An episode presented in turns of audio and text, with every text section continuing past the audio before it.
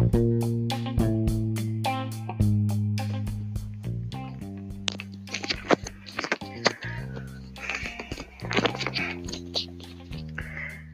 días con todos, me llamo Nicolás Mendoza y el día de hoy les voy a presentar mi trabajo sobre el COVID-19.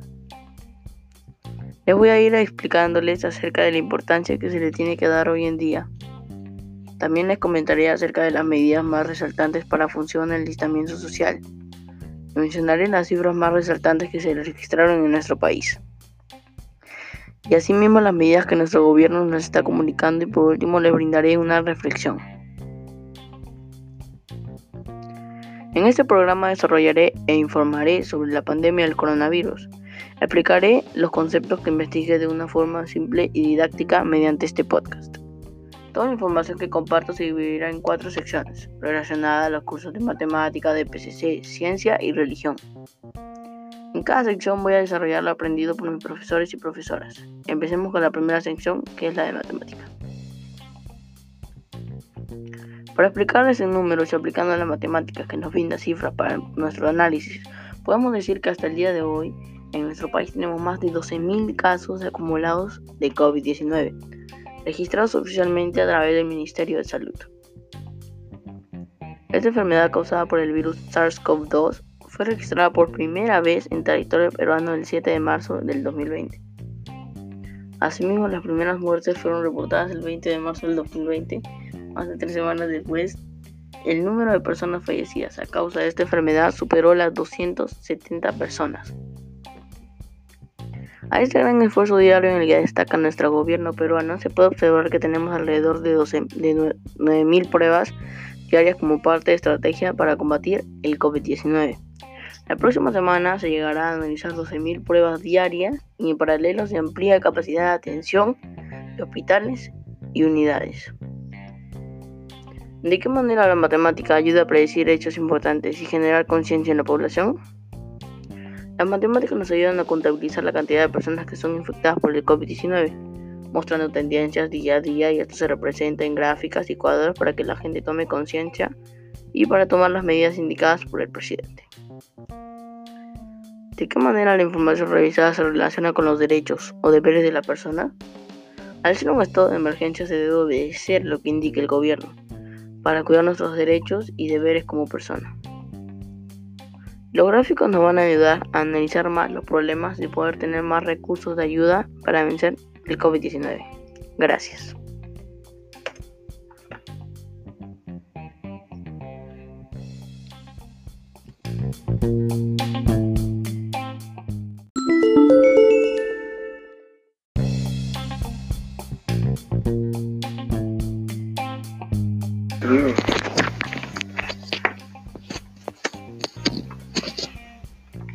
Sección 2 de PCC.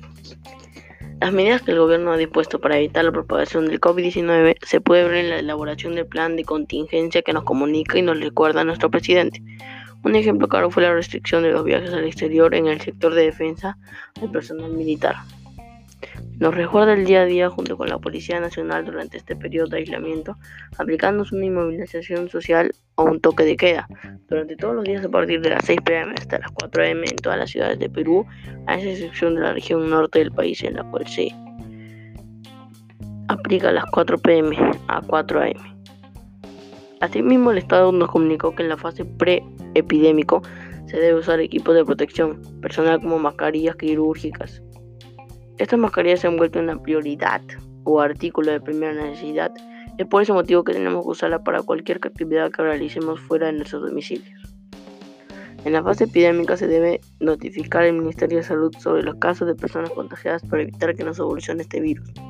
En estas circunstancias es prioridad lavarnos las manos con frecuencia, usar agua y jabón o una desinfectante de manos a base de alcohol. Mantenernos a una distancia segura de cualquier persona que tosa o estornude, un metro o dos metros aproximadamente. No tocarnos los ojos, la nariz o la boca. Cuando tosa o estornude, cubrirnos la boca y la nariz con el codo reflexionado o con un pañuelo. Quedarnos en casa si nos sentimos mal. Si tenemos fiebre, tos, dificultad para respirar, solicitar atención médica inmediata, llamar con antelación siguiente las instrucciones del Ministerio de Salud. También evitar las visitas innecesarias a los centros de atención médica. La, población se está comportando hasta ahora bien, porque está, está entendiendo día a día que este virus es muy letal. La única solución de aislarnos y quedarnos en nuestras casas Además, tenemos que seguir adaptándonos ante esta enfermedad y es, ahí donde podemos evitar contagiarnos entre nosotros, tan solo siguiendo algunas medidas básicas de higiene recomendadas por la Organización Mundial de la Salud, más conocida como OMS, y por nuestro gobierno actual.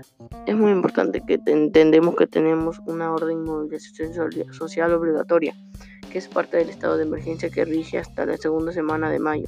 Las evidencias nos indican que el Ministerio de Salud es responsable de dirigir y normar acciones destinadas a evitar la propagación y lograr el control e y erradicación de las enfermedades transmisibles en todo el Perú, que puntualmente es el COVID-19. Asimismo, se tiene que ver vigilada la epidemia utilizando la inteligencia sanitaria y acatar las disposiciones para prevenir y controlar la aparición y propagación de este virus. La finalidad y estos planes cumplimientos es que todos contribuyamos a reducir el impacto sanitario, social y económico en el que estamos viviendo. A manera de reflexión les sugiero que tengamos mucha esperanza porque en estos, en estos momentos tenemos que ayudarnos como peruanos unos a otros y ser solidarios como familia.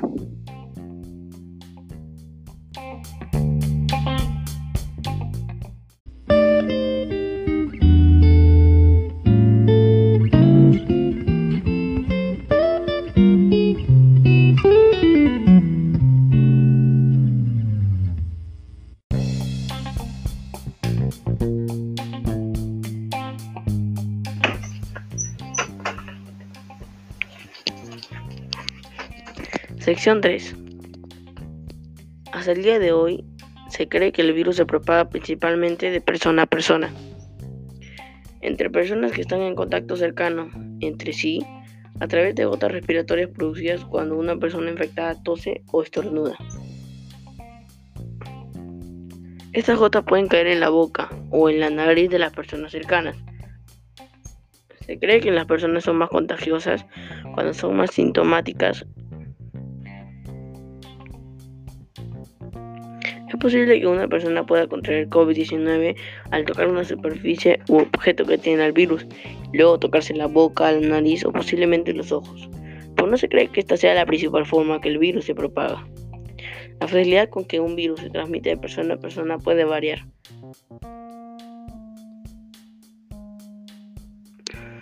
Algunos virus son altamente contagiosos, como el sarampión, mientras que otros virus no se propagan tan fácilmente.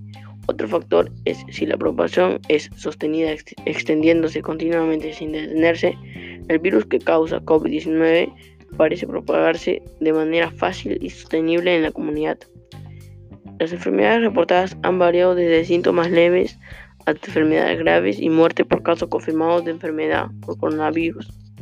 Estos síntomas pueden aparecer de 2 a 14 días después de la exposición según el periodo de incubación de los virus. Las personas presentan fiebre, tos, falta de aliento, dolor de garganta.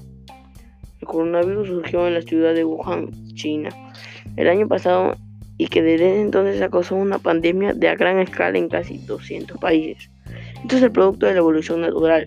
Según los resultados publicados en la revista Nature Medicine, el análisis no encontró evidencia de que el virus se haya producido en un laboratorio o haya sido diseñado de algún otro modo. Al comparar los datos disponibles de la secuencia de genoma, la cepa conocida de coronavirus, podemos determinar firmemente que el SARS-CoV-2 se originó a través de procesos naturales, dijo Christian Anderson, PhD, profesor asociado de inmunología y microbiología. Además de Anderson, existen muchos estudios en las siguientes entidades: la Universidad de Tulane, la Universidad de Sydney, la Universidad de Edimburgo, la Universidad de Columbia. Los coronavirus son una gran familia de virus que pueden causar enfermedades que varían ampliamente en severidad. El 31 de diciembre del año pasado, las autoridades chinas alertaron a la Organización Mundial de la Salud, más conocida como OMS, de un brote de una nueva cepa de coronavirus que causa una enfermedad grave, hasta el 22 de marzo del 2020. Se han documentado casi 372.147 casos de COVID-19. Aunque es probable que muchos casos más leves no hayan sido diagnosticados del virus ha matado a más de 16.310 personas.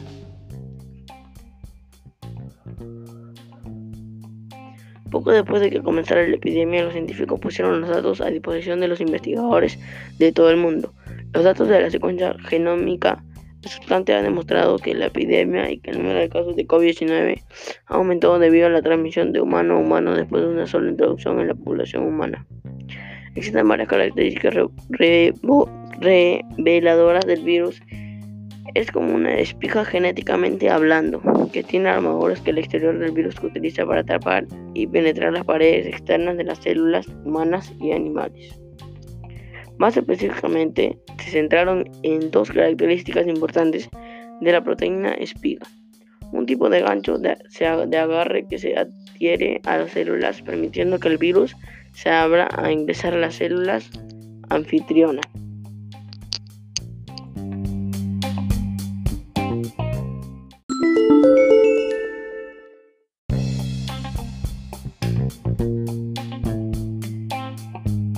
Claro.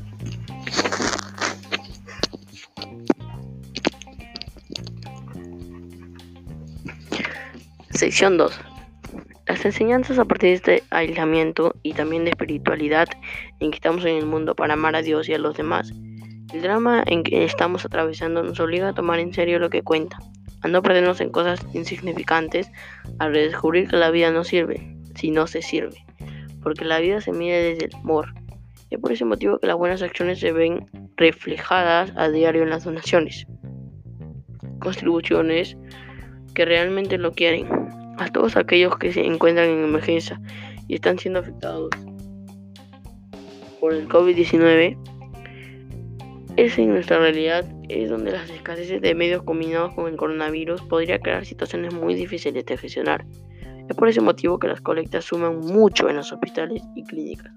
Tal vez en ancianos, vulnerables y en muchas áreas rurales requieren con urgencia la atención médica y educación. Hoy en día podemos demostrar que nadie está solo en esta crisis.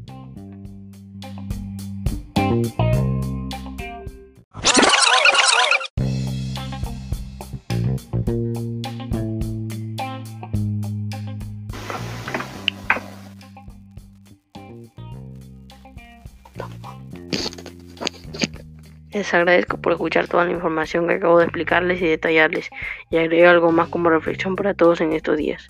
En el aislamiento que no es un tanto nuevo en nuestras costumbres, nos enseña a escuchar y nos haga crecer en la capacidad de escuchar. Ya nos vemos. Muchas gracias.